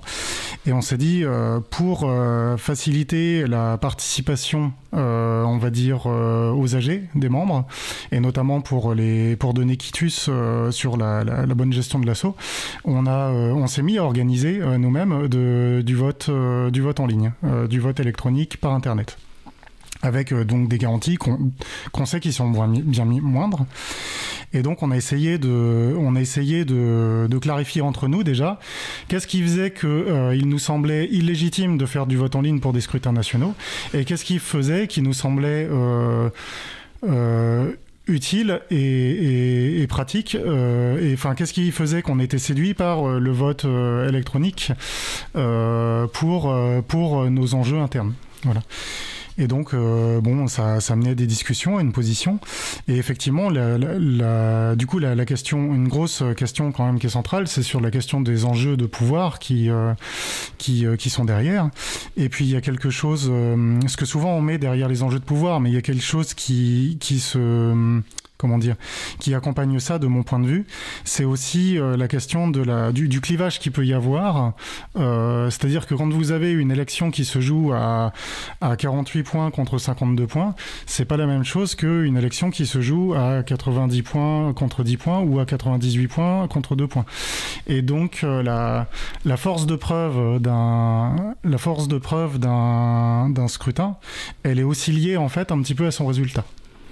Donc, euh, alors quand on fait, euh, quand on organise un scrutin euh, en ligne comme ça, la confiance, si on fait le scrutin à type à main levée, eh bien là on peut voir, chacun peut voir ce qui se passe. Donc euh, ça pose d'autres problèmes euh, au niveau de l'anonymat, etc. Mais en tout cas, d'un point de vue de la confiance de ce qui se passe, c'est pas mal. Donc on pourrait imaginer, par exemple, en visio, on fait un vote à main levée. Et euh, bon, jusqu'à récemment, on ne savait pas faire de, la, fake visio. Je pense que dans un avenir proche, on saura très bien le faire. Donc c'est, hum, comment dire, c'est des éléments ça reste des avatars technologiques et ça reste euh, voilà ceci n'est pas une pipe c'est une très bonne image. Mais euh, mais néanmoins on peut quand même avoir un petit peu confiance dans ce qui se passe parce que c'est dynamique parce qu'on reconnaît les gens parce qu'ils parlent parce qu'ils bougent parce qu'on voit lever la main etc euh, donc ça c'est un truc qui, qui qui fait un petit peu une force de une force enfin qui qui aide à construire la confiance euh, si on fait un formulaire et qu'on recueille des votes et euh, que derrière euh, quelque chose d'opaque, nous on recueille et qu'on annonce le nombre, c'est quelque chose vers lequel on peut avoir beaucoup moins confiance. Mais on peut quand même suffisamment avoir confiance dans les organisateurs pour dire j'ai pas l'impression que le résultat soit truqué. en particulier si le résultat il dit qu'il y a 90% d'opinions favorables dans un sens parce que pour déconstruire, euh, enfin pour, euh, pour obtenir un résultat contraire, il faudrait extrêmement truquer euh, la, situation. Et donc, si on, si on en fait, une bonne fraude, c'est une fraude qui se voit pas. Une fraude qui se voit, ça, c'est pas une très bonne fraude. Donc voilà, c'est pour ça que la, pour ça que la, le score final influe un peu. Et du coup, on s'est mis à faire ça à l'April. Et c'est vrai qu'à titre personnel, euh, comme on était euh, sur des, comme on avait euh, quelques quelques défauts sur des technologies qu'on employait, j'avais réfléchi à la création d'un logiciel qui nous aide à ça. Et c'est un peu de là qu'est venu j'ai voté. Et euh, c'est un projet que j'ai imaginé euh, un peu sur mon temps libre et, euh, qui est resté dans les cartons jusqu'en 2020. Parce que qu'est-ce qui arrive en 2020 Il arrive une pandémie. Et il se trouve que avant 2020, il y avait très peu d'associations qui faisaient du vote en ligne parce que des associations locales, elles ont envie de se regrouper. Une AG, c'est un moment où on a envie de se voir, on a envie de se regrouper, on partage un moment ensemble, c'est sympa. Mais c'était pas, c'est pas forcément le cas des très gros, des très grosses organisations parce que bah, voilà, on peut avoir des sur différents continents et se voir, c'est pas toujours simple. Ou alors c'est très coûteux, euh, etc. Et donc avant 2020, le, vote, euh, le vote en ligne intéressait assez peu de gens, sauf des très grosses organisations, euh, voilà. Et à partir de 2020, là, il y a eu une grosse demande en fait de plein de, collectifs pour s'organiser. Et c'est dans ce contexte-là que nous, chez CLIS 21, en fait, on a été, comme on travaille habituellement avec beaucoup d'organisations du monde associatif, on a été sollicité par différentes organisations pour euh, organiser ce genre de, vote. Et à ce moment-là, ce qu'on a fait avec les 21, c'est que nous, on s'est posé en tiers de confiance. C'est-à-dire que euh, nous, les, euh, on a bien expliqué aux gens quelles étaient les limites du système. On n'a pas essayé de mettre des gadgets technologique qui opacifie encore plus le, système. Nous, on a dit aux gens, vous nous faites confiance, et s'il y a une perte de confiance à un moment, eh ben, on discute et on vous livre, euh, on vous livre euh, tous les détails. vous pourrez, vous pourrez ou pas, vous pourrez soit examiner ce qui se passe, soit euh, enterrer le résultat et dire on recommence une autre procédure. Euh, et, c'est un petit peu comme ça euh, que, que, ça s'est développé. Donc j'ai voté été utilisé par différentes organisations euh, type Ligue de l'enseignement, type, type, type CMEA pour les gens qui connaissent, une, une fédération d'éducation populaire. Qu'on avait reçu, il y a, reçu fin d'année dans Libre à vous. Oui. Et puis bah, bien sûr l'April depuis, depuis alors du coup, je, vois le temps qui avance. Il y, a, un point qui me semble quand même important à, préciser. Ça faisait partie de la position de l'April que tu évoquais, c'est-à-dire que, euh, et pour résumer en deux mots ce que tu viens de dire, effectivement, euh, là, le, donc j'ai voté est un logiciel libre. Qui va s'inscrire en fait dans tout finalement aussi dans un processus de confiance qui ne se limite pas à l'outil lui-même, mais voilà, qui s'inscrit dans un contexte plus large, qui est à prendre en compte bien sûr. Et donc, donc là, finalement, dans le contexte d'association, tu as donné les raisons de ce qui a pu rendre acceptable le recours du vote en ligne de ce que je comprends, vous pourrez me contredire, l'un comme l'un l'une comme l'autre, vous considérez que pour des élections euh, d'envergure voilà, comme celle de, députés ou du président, euh, ce genre d'outil n'est pas euh, acceptable, n'est pas souhaitable. Et finalement, le fait que ce soit du logiciel libre n'y changerait pas grand-chose en fait, puisque ça ne permettrait pas d'adresser les, critiques que vous avez pu exprimer. Non, mon point de vue en trois mots, c'est quand il y a un enjeu, c'est fort, c'est inimaginable de faire de, recourir à des machines de vote ou du vote en ligne quand il y a un enjeu nul, c'est imaginable avec les limites euh, qu'on sait. Et entre les deux, parce que l'enjeu n'est jamais nul, euh, il y a une zone grise euh, que chacun peut apprécier en fonction de, ses contraintes et de ses, moyens du moment. Hein. Et avant de vous donner la parole, Chantal, je vais juste lire du coup peut-être un court extrait de cette position de l'April qui je pense résume bien aussi le propos. C'est que si nous sommes bien évidemment favorables au recours au logiciel libre dans les gouvernements, les administrations et les collectivités, nous rejetons l'idée que le logiciel libre soit une condition suffisante au vote électronique, euh, uniquement une condition euh, nécessaire. Euh, il faut en effet garantir cinq principes transparence, confidentialité, anonymat, sincérité, unicité et de manière générale obtenir la confiance des électeurs dans le système électoral en permettant une vérification du scrutin par chaque citoyen, qui en fait des enjeux que nous avons pu discuter précédemment. Chantal Anguard. Donc effectivement, les problèmes sont inhérents au fonctionnement de l'informatique, donc euh, que ce soit libre ou pas, euh, ça n'y change rien. Euh, toute, toute, la difficulté maintenant, c'est d'évaluer est-ce qu'il y a un enjeu ou pas? Euh, on a vu des gens s'entretuer pour décider de l'endroit euh, où, est le terrain de boule euh, de, pétanque dans, le village. Donc c'est ça la vraie difficulté. Et en fait, bah, dans le cadre associatif, par exemple, bah, ce sont les associations qui peuvent en décider et il peut y avoir des clashs et des gens qui quittent des associations en disant ça a été faudé. c'est comme ça aussi qu'il y a eu des clashs dans des partis politiques, etc. Donc c'est ça la difficulté en fait. moi je dirais bien, mais je suis peut-être un peu radical là-dessus, mais bah, s'il n'y a pas d'enjeu, faisons un vote révélé. S'il n'y a pas d'enjeu, il n'y a pas besoin de secret du vote. Voilà. C'est ma position euh, sur le sujet. À partir du moment où il y a quelqu'un qui demande à ce qui est secret du vote, bah, c'est qu'il y a un enjeu. Et ça, ça s'appelle un test crucial. C'est-à-dire, on peut, euh, à partir de cette, expérience, voilà, on demande est-ce qu'il y a quelqu'un qui veut le secret du vote ou pas. Et si quelqu'un répond oui, bah, c'est qu'il y a un enjeu et donc il faut faire autrement. Euh, et sinon, bah, faisons du vote révélé. Il n'y a, pas de, a pas de problème à faire du vote révélé. C'est d'ailleurs ce qui se passe euh, lorsqu'il y a du, du vote à main levée. Et du coup, ça me permet de rebondir sur une question euh, de Fred, qui donc sur le salon de chat, qui me semble une question peut-être intéressante pour ouvrir un petit peu aussi ce débat. Euh, alors justement, il réagissait à la notion d'anonymat en disant, euh, je le cite, le vote électronique est problématique lorsque l'anonymat des personnes doit être préservé, mais il peut y avoir des votes pour lesquels le vote peut être public, le vote à main levée par exemple.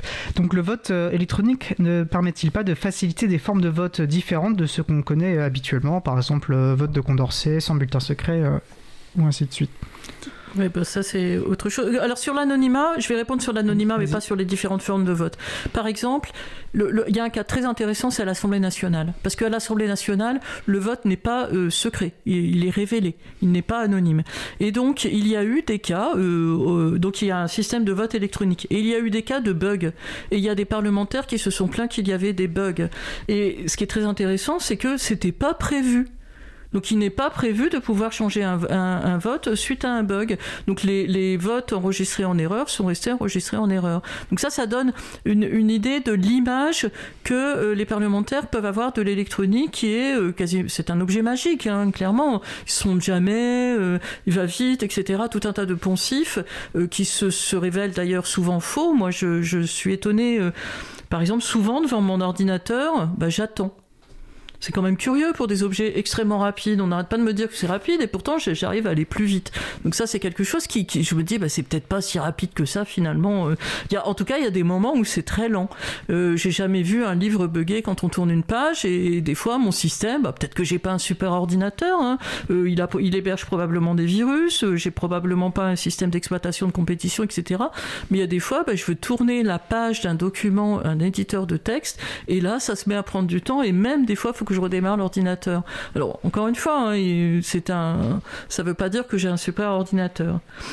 Après, concernant la mise en place de, systèmes de vote plus complexes, type vote de Condorcet, etc., moi, j'ai pas beaucoup euh, étudié ces questions-là, mais c'est clair qu'il y a des, il y a des, euh, c'est plus compliqué à dépouiller. Mais ça, c'est fait. Hein. Il y a, je, je sais plus où, malheureusement, il y a des endroits où on fait euh, des systèmes de vote assez compliqués et avec un dépouillement manuel. Donc ça peut se faire aussi. Oui, il y avait, y avait une initiative qui s'appelait le jugement majoritaire, par exemple, qui est, peut-être un peu plus compliqué à dépouiller en papier, mais qui a été organisé euh, en électronique. Euh, il y a le cas dans, le monde du logiciel libre, il y a le cas, euh, il y a le cas de Debian qui est, qui est souvent cité, parce que Debian fait du vote Condorcet. Euh, voilà, euh, je sais pas, oui. Oui, puis c'est vrai que ces méthodes qui permettent, parce que je pense que l'uninominal à deux tours est plus souvent critiqué pour finalement être proposer des résultats qui ne soient pas forcément représentatifs en vérité des, de ce qui aurait pu produire des, des, des, méthodes plus, plus simples. Il nous reste très très peu de temps. Est-ce que l'un ou les deux souhaiteriez voilà, poser une dernière idée, souligner un point fort qu'il ne faudrait pas oublier? Il nous reste voilà, 1 minute 30 à peu près. Les, les, les votes ont, ont, tous euh, des, petits défauts. Ils peuvent avoir des qualités, peuvent avoir des défauts. Ce qui fait aussi progresser, euh, c'est l'appropriation de chacun de tous ces enjeux. Donc par exemple, quand on dit qu'il faut demander aux membres de est-ce qu'on veut faire un vote ouvert, mais il faut que les gens comprennent les enjeux qui sont derrière, comprennent les compromis à faire. Et donc euh, l'appropriation de chacun des, méthodes et des, contraintes des méthodes ou des avantages, des inconvénients fait progresser le sujet. C'est l'intérêt d'une émission comme aujourd'hui, c'est de discuter un peu de tout ça. Il y a beaucoup beaucoup à dire sur les qualités et les défauts des votes, c'est euh, en dehors du fait qu'ils soient électroniques ou pas. Oui. Bien sûr. Euh, bah, moi, je rajouterais, euh, par exemple, que j'ai déjà vu des campagnes du ministère de l'Intérieur pour inciter les gens à voter. J'ai jamais vu de campagne pour inciter les gens à dépouiller dans les bureaux de vote. Et il y, a plein de gens, ils savent pas. Ils me disent Ah oui, c'est vrai, on se demandait qui étaient ces gens qui dépouillaient. Il y a plein de gens qui savent pas qu'ils ont le droit de dépouiller. Tout le monde ne passe pas son temps à regarder le code électoral comme je peux le faire euh, durant mes week-ends, ce que je peux comprendre. Mais voilà, donc euh, moi j'attends une belle campagne d'information, d'éducation au vote aussi. On n'apprend pas aux gens à voter en France. On n'apprend pas aux gens à, à contrôler le vote. C'est un petit peu fait dans les écoles. D'ailleurs, heureusement, et les enfants le comprennent très bien. Il y a des pays où c'est fait. Très intéressant, effectivement. Et je trouve d'autant plus intéressant que votre conclusion ne parle pas de vote électronique, mais plus généralement du, vote et de la place du vote, et puis euh, effectivement de ce contrôle du vote. Un grand merci à vous deux pour ce temps d'échange. Moi, j'ai pris beaucoup de plaisir à, avoir avec vous, et je vous souhaite une bonne fin de journée. Nous sommes donc de retour le 12 avril 2022. Le sujet long que nous venons d'écouter a été enregistré en janvier 2022. Nous allons faire une pause musicale. Après la pause musicale, nous entendrons la chronique de Jean-Christophe Becquet sur le thème Le bateau des humeurs. En attendant, nous allons écouter 2012 par Kilimez. On se retrouve dans environ 3 minutes 30. Belle journée à l'écoute de Cause Commune, la voix est possible. Cause Commune 93. I have been called to write the song, to share a message, answer the question, what do I believe? December 21st, 2012 means, do I think humanity will succeed? Do I think we will get swallowed by the sea? Let's trace it to hell in handbag is what we're facing. Green capitalism has us replacing want over need products, oversee the poor and the weak lead, the rich and ignorant feed. But there's another message being told, not one of doom and gloom, but our collective power to behold. We must universe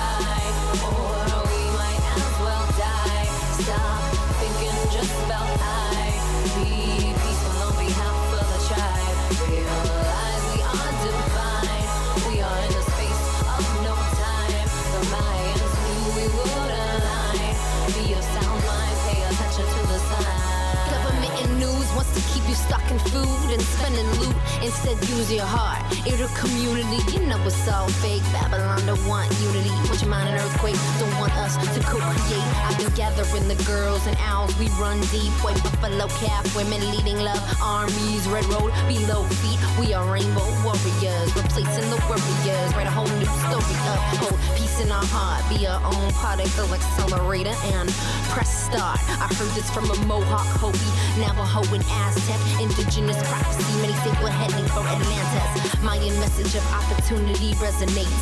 This is a sacred time and place. Keep your mind and intentions positive in these final days. You'll find the crazy part of the plan which you dumb, scared, and in a daze. We must unify. Or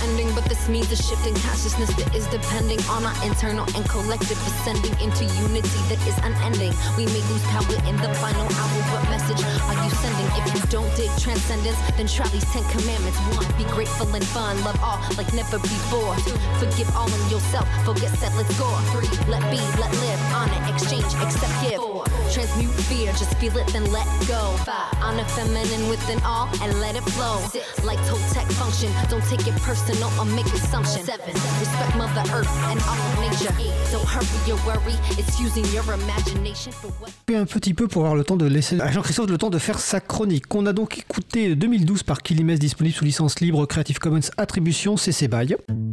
Retrouvez toutes les musiques diffusées au cours des émissions sur causecommune.fm et sur libreavoue.org. Libre à vous, libre à vous, libre à vous. L'émission de l'April sur les libertés informatiques. Chaque mardi de 15h30 à 17h sur Radio Cause Commune, puis en podcast. Nous allons passer au sujet suivant. Nous allons passer à la chronique Pépite libre de Jean-Christophe Becquet, vice-président de l'April. Bonjour Jean-Christophe. Bonjour à tous, bonjour à toutes. Le thème du jour, le bateau des humeurs. Le bateau des humeurs est un outil graphique d'animation de réunion. Il s'agit d'un dessin qui représente un bateau peuplé avec des personnages dans toutes sortes de situations, profitant du paysage, hissant une voile, faisant la vigie ou la sieste dans un hamac, rêvant d'une île déserte ou terrassée par le mal de mer, plongeant, nageant ou se noyant dans l'océan autour. Le bateau des humeurs sert de support pour permettre à chacun d'exprimer sa météo intérieure.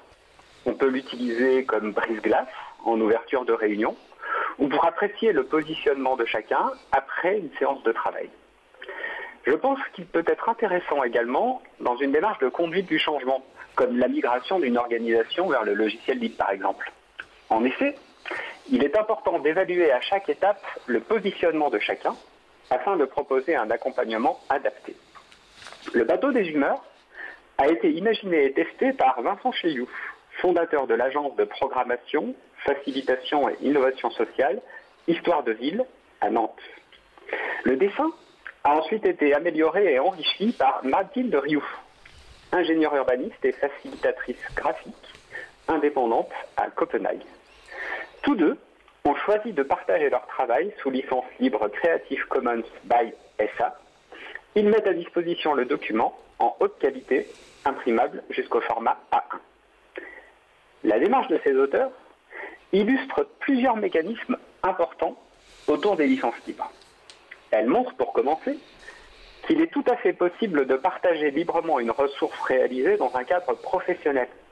En faisant cela, Vincent Cheyou et Mathilde de Rioux affichent sur les réseaux leurs compétences dans l'animation, l'accompagnement et la facilitation graphique. Ils pourront en retirer de la notoriété et même être cités dans Libre à. Cela ne les prive pas d'opportunités commerciales car, disons-le franchement, la valeur ajoutée de ce type d'activité se réalise dans l'intervention de la personne avec ses compétences, son expérience, sa posture et sa manière d'animer. Une autre leçon intéressante s'illustre dans l'histoire du bateau des humeurs. Les auteurs indiquent que leur démarche est inspirée de l'arbre personnel. J'ai fait des recherches sur le web et j'ai trouvé une multitude d'images reproduisant l'arbre au personnage dans des versions plus ou moins dégradées, mais jamais sous licence libre. L'outil, qui semble aussi connu sous le nom de l'arbre d'Austin, fonctionne exactement sur le même principe, mais les personnages sont positionnés autour d'un arbre. Certains grimpent, se balancent ou tombent, d'autres font la sieste à l'ombre. Cet outil serait l'œuvre au départ d'un psychologue britannique, Pip Wilson, mais il est rarement cité. Dans les commentaires d'un des sites, j'ai trouvé le dialogue suivant. Est-ce que l'arbre d'Ostende, mis en format PDF, est libre de droit d'auteur? Sinon, quel auteur faut-il citer? Nous n'avions pas réussi à identifier l'auteur ou l'autrice du dessin lors de la publication de cet article. Je voudrais rappeler ici qu'une œuvre libre de droit d'auteur n'existe pas. Le droit d'auteur s'applique par défaut et sans aucune formalité à accomplir pour toute création originale. Le droit moral n'expire jamais. Il faut donc toujours citer l'auteur. Enfin, si l'auteur n'a pas donné explicitement son accord, il est tout simplement interdit de reproduire l'image jusqu'à 70 ans après sa mort. C'est donc une vertu supplémentaire de la licence libre.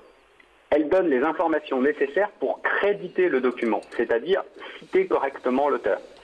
Elle permet de reproduire l'œuvre en toute légalité.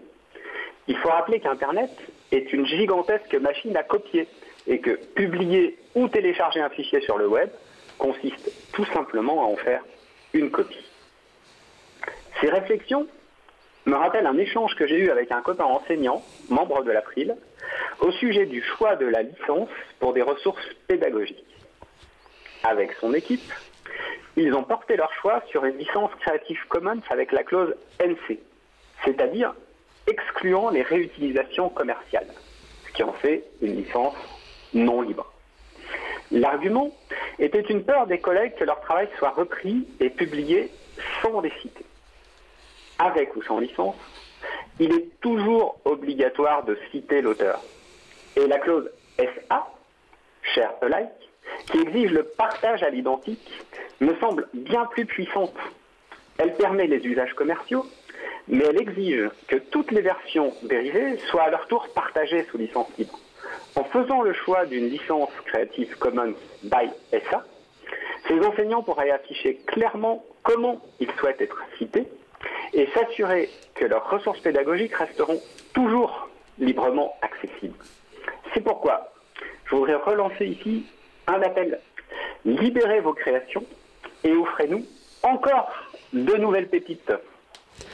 Bah écoute, euh, merci Jean-Christophe. J'en profite pour rappeler, euh, ce qu'on ne le dit pas assez souvent, que nos podcasts nos émissions, les transcriptions, sont sous licence libre, alors sous triple licence.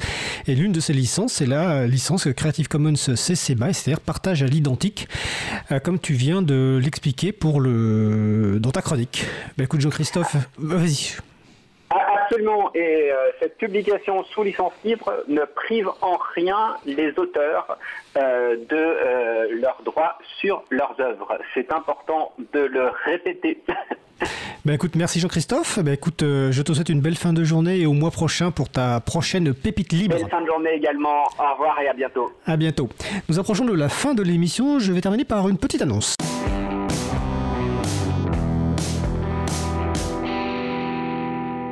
Alors, comme le temps file, une annonce simplement, les à Beauvais, euh, du vendredi 15 avril au samedi 16 avril 2022, il y aura les Primtux DES. Euh, Primtux est une distribution logicielle libre qui est euh, utilisable pour en fait les trois cycles de l'école primaire. Donc, venez découvrir, essayer, installer rencontrer l'équipe de développement de Primtux lors de ces Primtux Day à Beauvais. Donc, c'est du 15 avril au 16 avril. vous retrouvez tout. À la fois, vous pourrez essayer, vous retrouverez des gens qui développent Primtux, vous pourrez échanger. Et évidemment, les informations sont sur le site consacré à l'émission libreavou.org. Il y a plein d'autres événements qui, évidemment, ont lieu en ce moment avec le beau temps qui revient. Euh, eh bien, on peut découvrir plein d'événements. Je vous rappelle que vous allez sur le site de l'agenda du libre, agendadulibre.org, pour trouver des événements en lien avec les logiciels libres ou la culture libre près de chez vous. Notre émission se termine. Je remercie les personnes qui ont participé à l'émission du jour Isabelle Carrère, François Poulain, Chantal Anguard, Jean-Christophe Becquet et Étienne Gonu. Cette 239e émission a été mise en onde par Isabelle Vanni. Merci Isa. Cette émission sera prochainement disponible en réécoute sur causecommune.fm et libreavoue.org grâce aux personnes qui s'occupent de la post-production des podcasts. Samuel Aubert, Elodie Daniel Girondon, Langue 1, bénévolat à l'April, Olivier Grieco, le directeur de l'antenne de la radio. Merci à elle et eux. Merci aussi à Cotin Gibaud, bénévolat à April, qui découpe le podcast complet en podcast individuel par sujet. Vous trouverez sur notre site web libreavoue.org toutes les références utiles ainsi que sur le site de la radio causecommune.fm. N'hésitez pas à nous faire des retours pour indiquer ce qui vous a plu mais aussi des points d'amélioration. Vous pouvez également nous poser toutes questions et nous y répondrons directement lors d'une prochaine émission. Toutes vos remarques et questions sont donc les bienvenues à l'adresse contact at libreavoue.org. Nous vous remercions d'avoir écouté l'émission. Si vous avez aimé cette émission, n'hésitez pas à en parler le plus possible autour de vous et faites également connaître la radio Cause Commune, la voix des possibles. Et vous pouvez notamment écouter les trois podcasts sur la problématique de l'attention et les écrans, euh, cités par Isabelle Carrère. Donc c'est sur causecommune.fm dans la partie comme si vous La prochaine émission Libre à vous aura lieu en direct mardi 19 avril 2022 à 15h30. Notre sujet principal portera sur deux projets libres. GIMP, qui est un outil d'édition de retouche d'images, et Inkscape, qui fait du dessin vectoriel. On parlera des logiciels, mais également du fonctionnement des deux projets. Nous vous souhaitons de passer une belle fin de journée. On se retrouve en direct mardi 19 avril. Et d'ici là, portez-vous bien.